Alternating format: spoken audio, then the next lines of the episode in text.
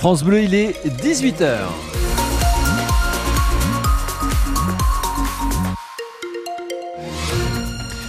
Et à 18h, ça commence à se densifier sur vos routes et notamment euh, à l'approche de Toulouse. On nous annonce un bouchon sur l'A620, un bouchon de plus de 3 km euh, de Toulouse Nord vers Toulouse Sud dans le sens extérieur. Euh, soyez prudents d'une façon générale et soyez prudents encore plus parce que vous allez voir que l'actualité apporte aussi tous ces blocages sur la route. Et oui, parce qu'à la une de l'actualité, euh, Bénédicte Dupont, la région toulousaine qui renoue avec les blocages d'agriculteurs. Oui, on prend tout de suite la direction du Tarn-et-Garonne, épicentre de la remobilisation de la FDCEA et des jeunes agriculteurs, les JA, avec euh, depuis le début de l'après-midi euh, le blocage sur la 62, la Toulouse-Bordeaux, des échangeurs de Valence d'Agen et de Castel-Sarrazin. Bonsoir Jean-Marie Dirat. Oui, c'est pas Jean-Marie, c'est Ambrogio Francis, secrétaire général. Bon, j'imagine que vous êtes le collègue de Jean-Marie Dirat et que vous faites partie de la FNSEA 82 c'est ça, exactement. Très bien. Euh, vous bloquez deux échangeurs sur la 62. Est-ce que ça ira plus loin? Je vous pose tout de suite cette question parce qu'on a tous en tête, évidemment, la fermeture pendant 10-12 jours des, 70 km entre Montauban et Agen le mois dernier. Alors là, pour l'instant, toute façon, on compte bloquer euh, au moins jusqu'au salon pour mettre pour mettre un peu de pression, histoire qu'au niveau national, euh, ils aient vraiment tous les, toutes les cartes dans les mecs. Est-ce que c'est judicieux, franchement, d'à nouveau pénaliser la population alors que le gouvernement a fait un certain nombre de propositions d'annonces hein, qui ont permis euh, la levée des, blocages il y a trois semaines et que euh, Gabriel Attal en fait de, de, nouvelles, des, des propositions demain matin? Alors, les propositions, c'est bien, mais il faudrait qu'elles soient actées sur le terrain. Ce n'est pas le cas. Nous, aujourd'hui, sur du revenu, nous n'avons rien faut le savoir. C'est ça, c'est ça la réalité. C'est-à-dire qu'on peut avoir des discours, mais il faut que les réalités correspondent, la réalité corresponde aux discours. Mais qu'est-ce que vous attendez concrètement? Parce que tous les acteurs, les préfectures, etc., nous disent qu'il faut du temps pour mettre en place les choses, que euh, des guichets euh, existent pour la MHE, pour la viticulture, etc. Qu'est-ce que vous attendez en termes de revenus?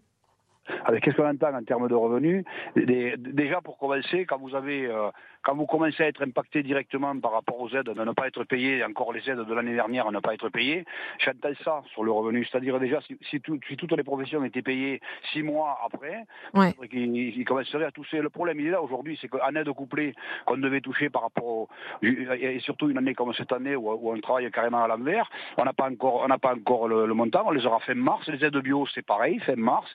Donc écoutez, on n'est pas la banque du peuple. Quoi.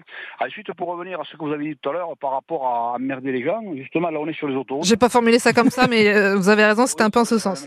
Ça veut dire la même chose.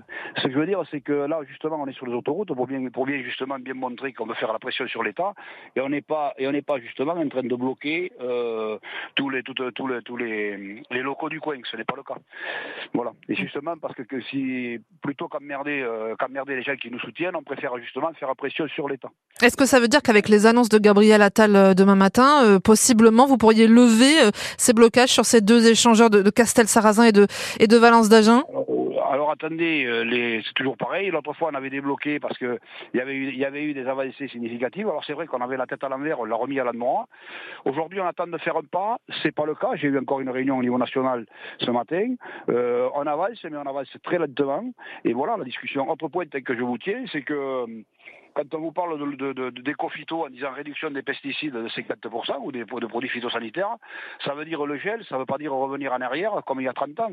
C'est-à-dire aujourd'hui, on, pratique, on pratique une agriculture euh, propre et, euh, et, par contre à l'étranger, tout ce qui arrive de l'étranger n'est pas, pas soumis aux mêmes contraintes. C'est peut-être ça d'abord le premier problème. Vous faites référence effectivement à, ces mesures qui ont été annoncées il y a, il y a trois semaines sur euh, les restrictions en termes d'utilisation des pesticides. Francis Ambrosio de la FDSEA 82 dans, dans le Tarn-et-Garonne avec nous ce soir. Merci beaucoup. Je rappelle pour ceux qui nous rejoignent la fermeture des entrées, des sorties de Castel-Sarrazin et de Valence d'Agen sur cette A62. Et puis j'ajoute aussi que dans le Gers, on a toujours ce soir, jusqu'à preuve du contraire, sur la 124, le blocage des entrées d'Aubiette et de Gimont. Et puis vous qui êtes justement sur cette route Toulouse-Auch, eh bien appelez-nous pour nous dire si les tracteurs bloquent les échangeurs de la nationale 124. Appelez-nous au 05 34 43 31 31. Le standard est ouvert. L'actu aussi ce mardi à Toulouse, c'est la venue du ministre de la Santé à la sortie de, de l'hôpital Purpan tout à l'heure. Il a déclaré il y a un problème dans la prise en charge de la psychiatrie à Toulouse. Je n'ai jamais vu ça.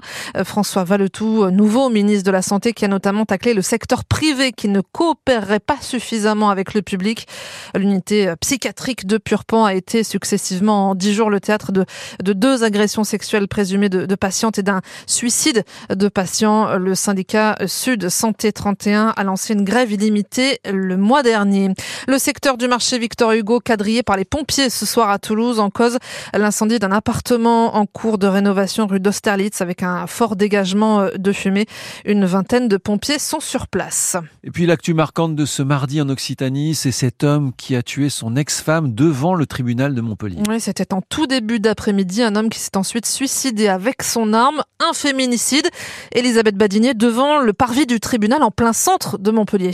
Le couple se rendait au tribunal cet après-midi pour une procédure de divorce, une procédure qui traîne depuis une dizaine d'années, une séparation compliquée donc douloureuse. La femme âgée de 67 ans s'apprêtait à entrer dans l'enceinte du tribunal pour passer les contrôles de sécurité lorsqu'elle a été touchée d'une balle en pleine tête. Son mari, 73 ans, était à quelques mètres derrière. Il a aussitôt retourné l'arme contre lui, là aussi une balle en pleine tête. Les coups de feu ont été entendus dans tout le tribunal qui a aussitôt été évacué, tout le quartier a été bouclé.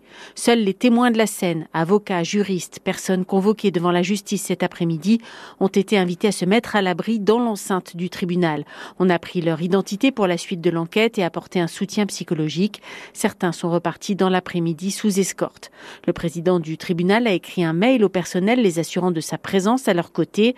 Le ministre de la Justice, Éric Dupont-Moretti, a également tweeté pour apporter son soutien à toute la communauté judiciaire de Montpellier. Et contrairement à ce qui a été dit au, au début, le, ce couple divorcé n'était pas connu pour d'éventuels faits de violence. Les deux mines de Toulouse, Thibaut Flamand Emmanuel Miafou, ont été vus à l'entraînement tout à l'heure à Vallon, mais ils sont incertains pour jouer ce week-end contre Clermont. Le premier est touché au pied, l'autre au genou. Tous deux pourraient potentiellement être à disposition des Bleus pour affronter le Pays de Galles le 10 mars prochain. Avant cela, il y aura France-Italie dimanche. À noter que Mathis Lebel, Alexandre Roumat et Ange Capozzo, eux, sont repartis en sélection pour le tournoi des Six Nations. Et puis M6 Solar, Francis Cabrel et le rappeur Booba au Rose Festival à la rentrée prochaine du 29 août au 1er septembre, troisième édition de ce festival organisé par Big Flow